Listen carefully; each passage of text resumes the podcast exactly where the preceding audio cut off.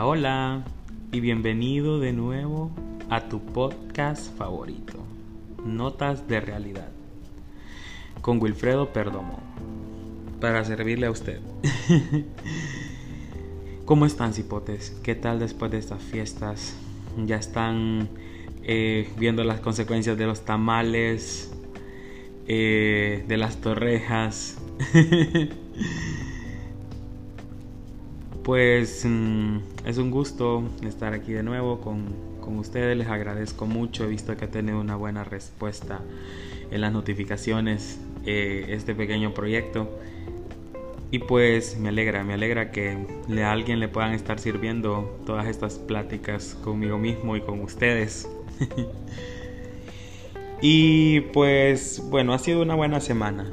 Eh, he estado integrándome de nuevo después de mi, de mi Britney Pelona ahí. Gozan todos cuando les cuento que Britney Pelona.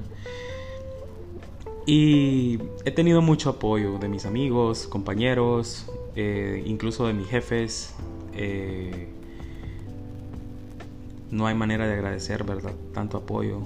Un saludo para la doctora Leonela, Membreño, la pediatra de, esa emergencia de, nuestro querido hospital. La quiero muchísimo. Y al doctor Colindres, ahí que me acompañó en, mi primer turno de, reincorporación. y sé que, que eh, me contó que me escucha, entonces un saludo para él, en cualquier momento lo va a escuchar se les aprecia mucho. Son grandes seres humanos, grandes personas que a pesar de su éxito eh, siguen con esa parte humana, ¿verdad?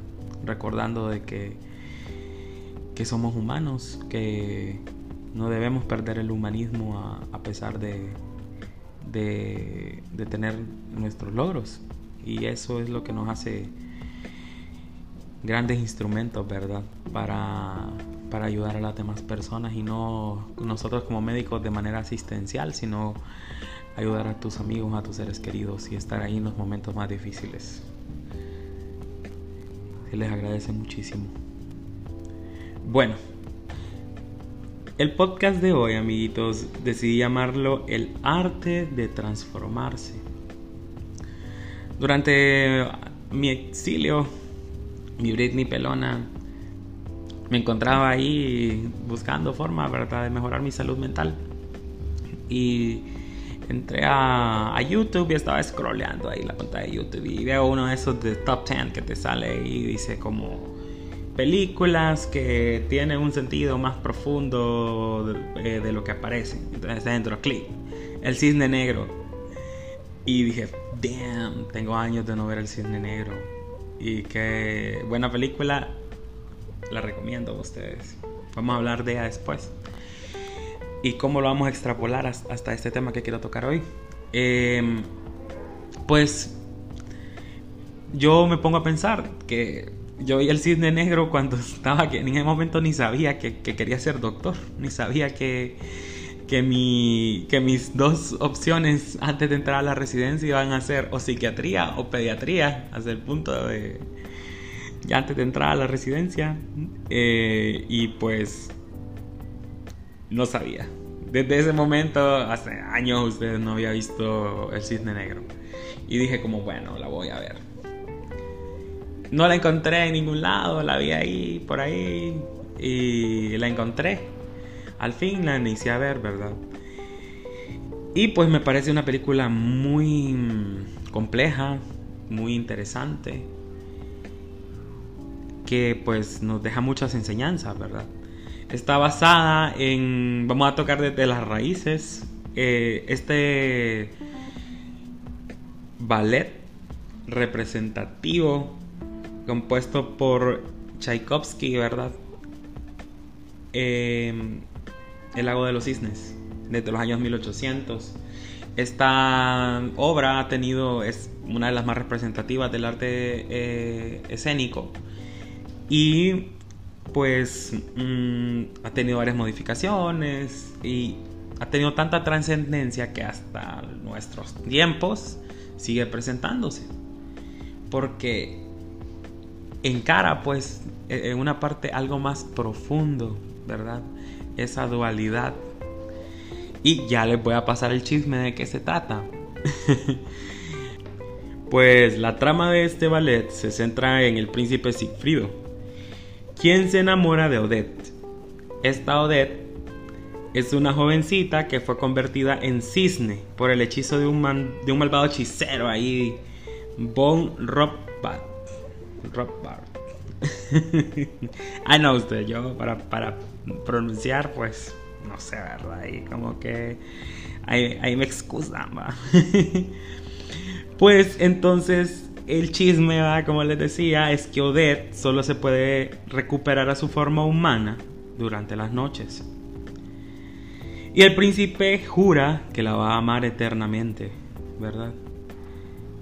Eh, sin embargo, eh, el hechicero malvado interviene con su hija Odile, Odile, y la disfraza para hacerla parecer a Odette y engaña al príncipe. Engañado al príncipe. Entonces, pues a lo largo del tiempo leí por alguna parte de que se ha ido modificando, ¿verdad? Al final, dependiendo. Pero la historia originalmente tiene un, final trágico, ¿verdad? Que, termina en la, en la muerte de Odette y Sigfrido. Em, y pues esto ha cautivado a la gente, pues la belleza de la música combinada con la gracia, la elegancia de los bailarines, eh, la sigue permaneciendo popular. Y desde el punto de vista artista, como desde el, artístico, quiero decir, como desde el punto de vista psicológico, la metamorfosis, ¿verdad? Eh, vista desde la perspectiva del príncipe, claramente está, está simbolizada por Odette y Odile y representa una narrativa que es rica en matices, eh, en las luchas internas y en las transformaciones, ¿verdad? Y aquí pues podemos ver de que en los videos que pude, porque yo fui de metiche, ustedes no crean que me quedé ahí, sino que fui a ver videos ahí de, de del cisne, del lago de los cisnes, de como la obra en sí, ¿verdad? Que ahí en YouTube todo se encuentra ustedes. Pues ahí yo fui de metiche. Y pues se nota, ¿verdad? De que el cisne blanco eh, desde la danza va con, su, con sus movimientos todos sutiles, tímido, y pues se encarga de, de encarnar esa pureza y la inocencia, ¿verdad? Y elegancia, representa delicadeza y este idealiza el, amor, el amor, o sea, la versión romántica del, amor. Y el cisne negro, pues, Mariana y Silvana, amigos, porque miren, el cisne negro eh, va con movimientos más bruscos, más sensuales, más seductores, y la danza es enérgica, desordenada. Eh, y por eso representa lo que es la tentación y la oscuridad, pues la oscuridad totalmente. Todo, o sea, son tan detalladas esas obras ustedes. Yo me interesa ese tipo de arte desde que me metí a este rollo ahorita. Eh, me interesa, me interesa verlo. El lago de los cisnes tiene que ser un, algo que tengo que hacer en mi vida, verlo en persona porque se esfuerzan tanto en los trajes, se esfuerzan, tanto en que el matiz se, se, note pues entre el cisne negro y el cisne blanco, el cisne blanco, perdón. Y pues vamos a, tomar en cuenta em, esa dualidad, ¿verdad? Como les mencionaba que Odette, el cisne blanco, representa la pureza y la vulnerabilidad, la inocencia, y Odil encarna la seducción y la oscuridad. Puede ser como una, se puede notar como una parte intrigante pues de la personalidad. Y pues se refleja en la tentación y la redención, ¿verdad? El príncipe de la transformación del cisne blanco al cisne negro. Y esto va a, a estar girando en torno a la tentación pues allí el príncipe pues es, manipulado y busca, ¿verdad? Eh, el amor de Odil cuando el brujo hace pasar a, a su hija por la apariencia física literal de, de, de Odette, pero no es ella. Tanto quien la interpreta, ¿verdad? Como el príncipe en la historia ahí. Eh, están buscando, ¿verdad? están enfrentando esa cantidad de desafíos y buscan ese equilibrio. Y pues em, esta dualidad entre el cisne negro y el cisne blanco les permite a los artistas e incluso al público explorar los aspectos más profundos de la psique, incluyendo temas como amor, miedo, tentación, Y esto me lleva pues a, a, cómo extrapolamos esto, hablando de la película, de la película, ¿verdad? De esta hubo varias versiones. Hay una versión anime de los años 90 que se llama Perfect Blue, que es similar a la historia, solo que aquí en Estados Unidos le hicieron más dramática la película. y en, en, este caso, ¿verdad? Eh, el personaje es Nina Sawyers, interpretado por Natalie Portman. Natalie Portman, un éxito. Ustedes, todo lo que esa mujer ha hecho en su vida ha sido un éxito. El top. Ella en neurofisióloga, si no me equivoco, algo así.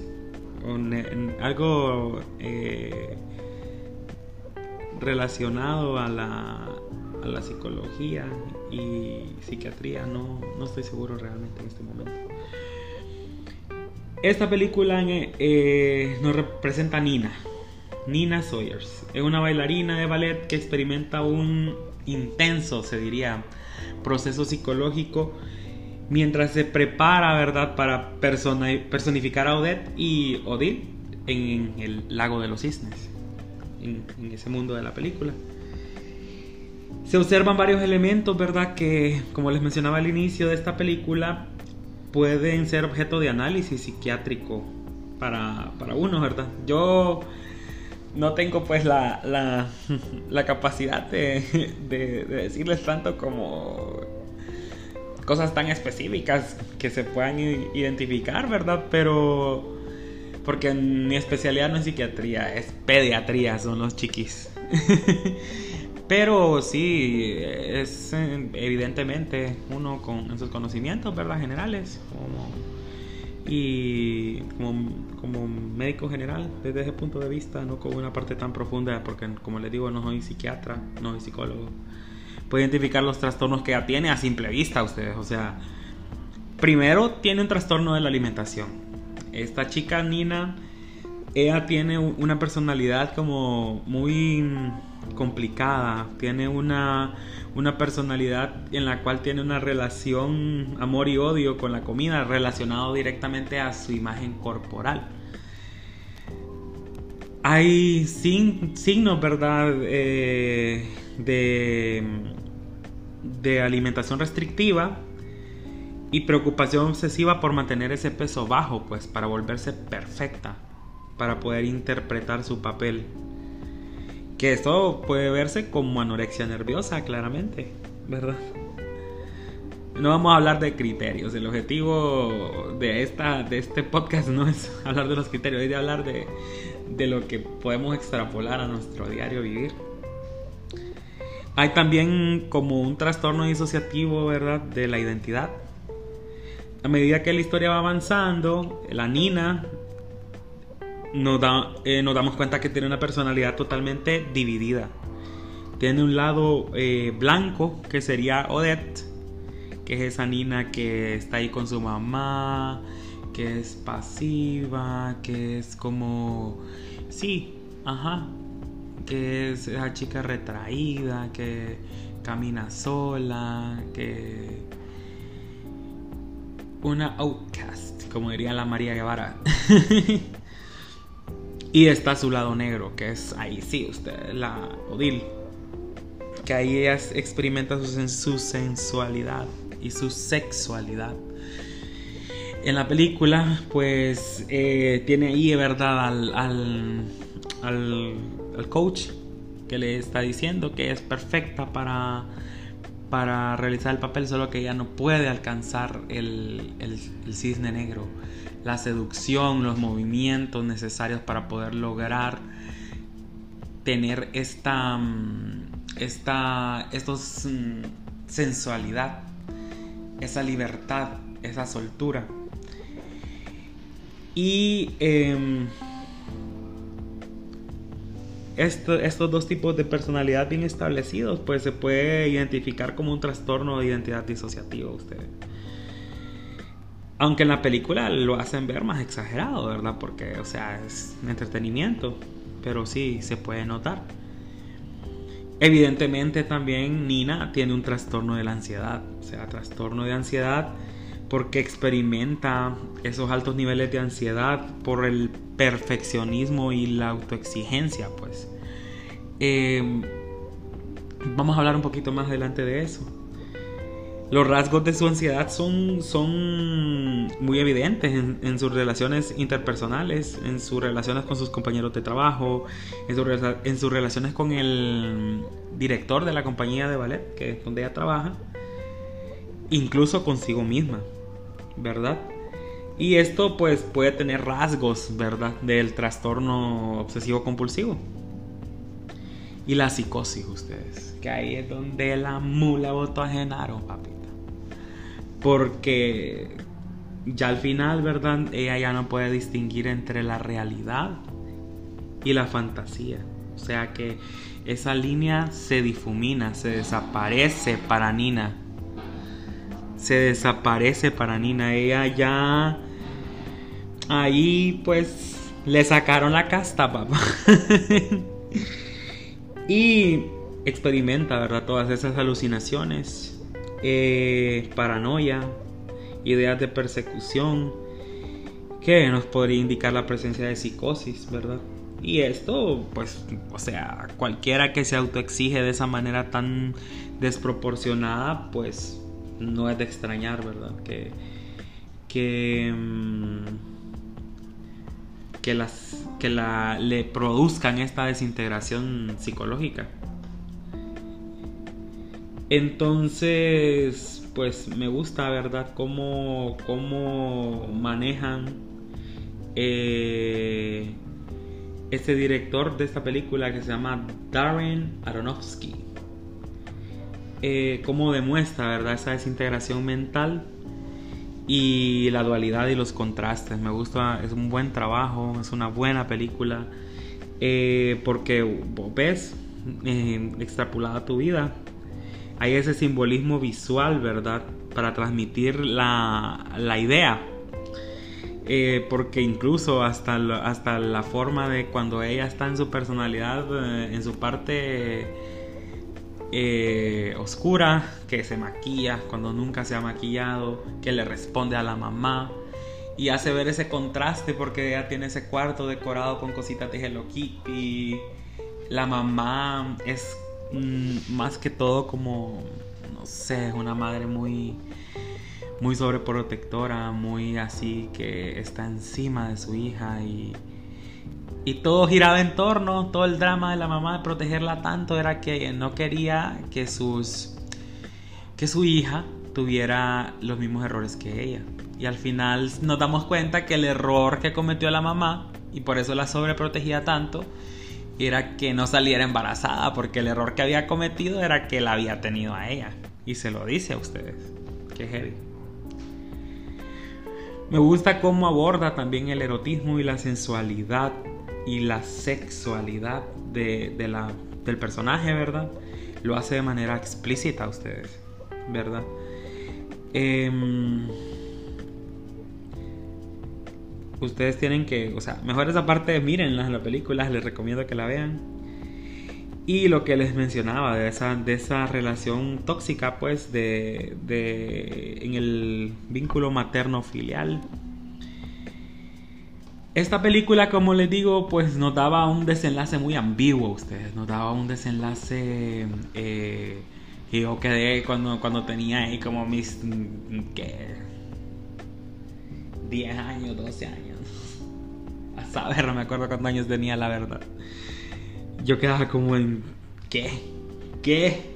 Ni era una película apta para mí en ese momento, creo yo, y yo viendo la verdad. Em, uno queda como espectador cuestionando qué, qué fue lo que pasó al final. Y como, what the fuck, ¿qué pasó? Em, y voy aquí a esta parte de, de la búsqueda de la perfección que tenemos en nuestro diario vivir. Es algo muy complejo, ustedes. Puede abordarse de diversas perspectivas psicológicas, ¿verdad? Y pues tenemos que tener en cuenta que desde mi punto de vista no profesional, hay dos tipos que obviamente tenemos de, la búsqueda de la perfección. Em, está el tipo adaptativo y está el tipo mal adaptativo, ¿verdad? En el tipo adaptativo, pues se considera una búsqueda del perfeccionismo cuando las personas buscan alcanzar metas elevadas y persiguen la excelencia. Pero se puede volver mal adaptativo cuando conduce a unos estándares inalcanzables, cuando hay una autoexigencia extrema de nosotros mismos y una ansiedad, ¿verdad?, por miedo al fracaso. Y esto pues está dado por, por la presión social y cultural, ¿verdad? Que tenemos. Eh, se nos imponen desde que estamos pequeños estándares de perfección en diversas áreas que van desde cómo te ves, cómo te vestís, tu rendimiento académico, que es así como, como a nosotros, ¿verdad? Que somos estudiantes de medicina. Que ahí va involucrada la, la, comparación social, ¿verdad? La comparación constante, esa competitividad patológica que existe entre nosotros. Por esas imágenes idealizadas, ¿verdad? Y ya por último puede interferir en diferentes etapas de nuestra vida ustedes, hasta que estamos ya plenos, entre comillas, trabajando en nuestro éxito laboral. Y pues la búsqueda del perfeccionismo está vinculada directamente con el autoestima.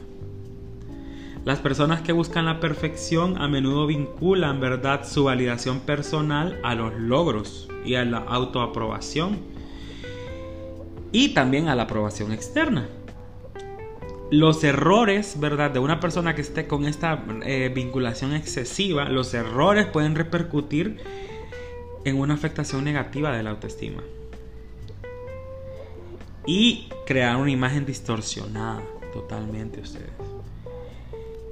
La búsqueda de la perfección lleva a una imagen distorsionada de uno mismo, donde las imperfecciones se van magnificando y magnificando y magnificando y magnificando y se va haciendo esa esa mm, esa bolita de, mm, de, de nieve que va cayendo y cayendo y cayendo y cayendo y cayendo y cayendo y cayendo y se va autosaboteando uno mismo. Y pasamos a olvidar nuestros logros personales. Debemos de celebrar cada uno de nuestros logros, cada una de nuestras metas, ¿verdad? Para mantener nuestra salud mental.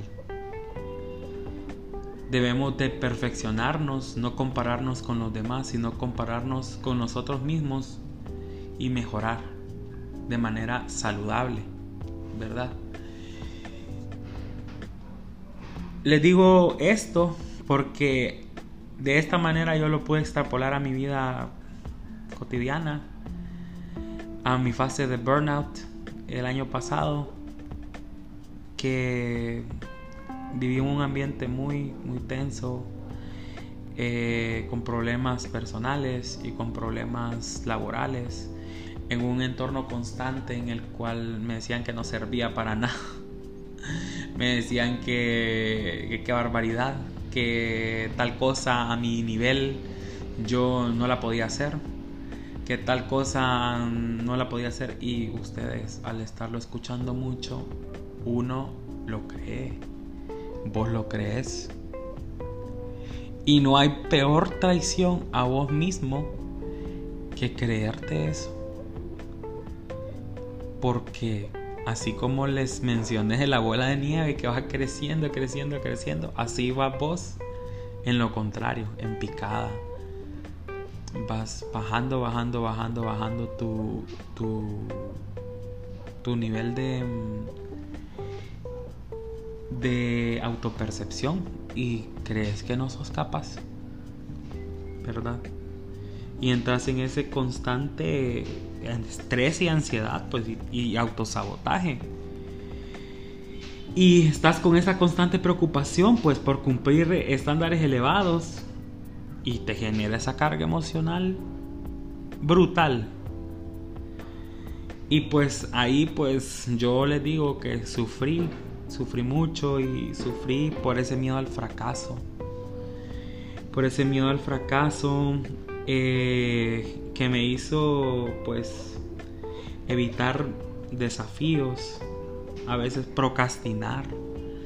A veces esa falta de, creer en mí mismo me hizo experimentar totalmente parálisis de mis actividades por estar sobreanalizando, sobrepensando.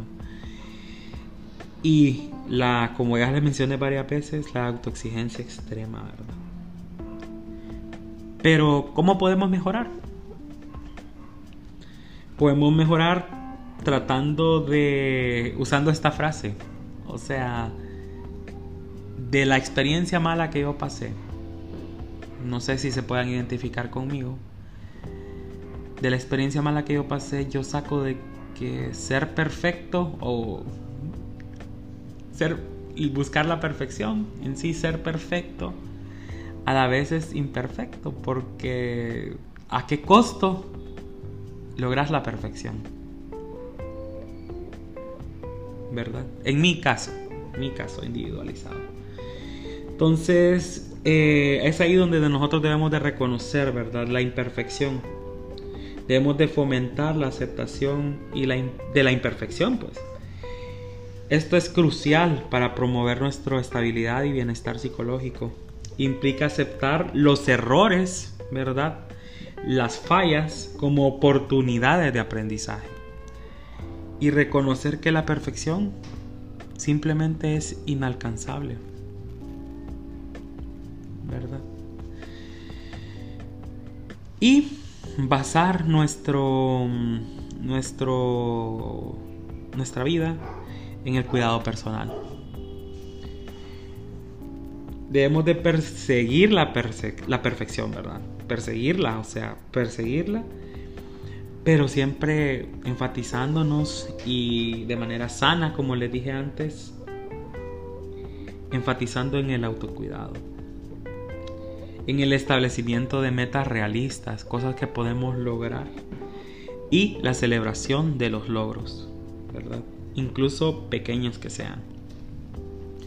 Uno como, como profesional de la, de la salud pues, y yo más que todo, eh, que mi área es la pediatría, si Dios lo permite, vamos a lograr la meta y vamos a lograr ese sueño de, volvernos pediatras. Hay, que fomentarle a ustedes a nuestros, a nuestros hijos.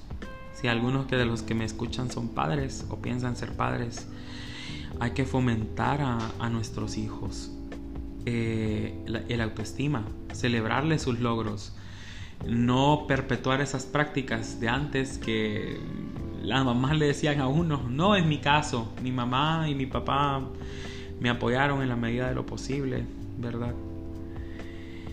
Em, pero hay mamás que, le dicen, ¿y para qué? ¿Y, si sacaste 100 y en eso no es que te tengo, pues? O sea, ¿qué es lo que hay que celebrar si en eso estás? No, ayuden a sus hijos, sus hijos son como una plantita y ustedes la van regando con amor, con autoestima, para que sean personas de bien en, la vida adulta. Y ya ustedes cuando estamos dañados de adulto, pues buscar ayuda. Buscar ayuda. Nosotros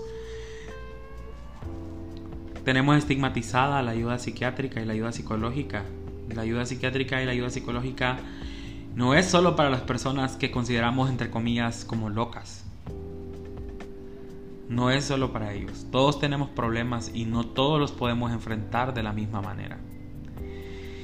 Y pues nosotros no esperemos un milagro. Seamos nosotros el milagro. Busquemos la perfección en sentirnos plenos, ¿verdad? Espero pues haber, haberme dado a entender en primer lugar y haberlos entretenido pues y que podamos platicar en cualquier momento. Mm, mi Instagram está ahí, eh, es la red que más uso, es una de mis redes favoritas. Eh, ya casi Facebook no lo uso, ustedes no sé por qué, pero no lo uso. Y mi Instagram es wilper1202. Arroba, ¿verdad? Y pues ahí me pueden buscar y hablar o platicar de algo que comentarios, sugerencias o involucrarse o de qué le gustaría que hablara o si alguien quiere hablar conmigo aquí, pues es una plática, ustedes no es nada formal. ya después van a haber percatado. Se los agradezco mucho, cipotes, y la verdad, eh, gracias por estar conmigo siempre. Y eso es todo por hoy. Espero le guste. O le gustara.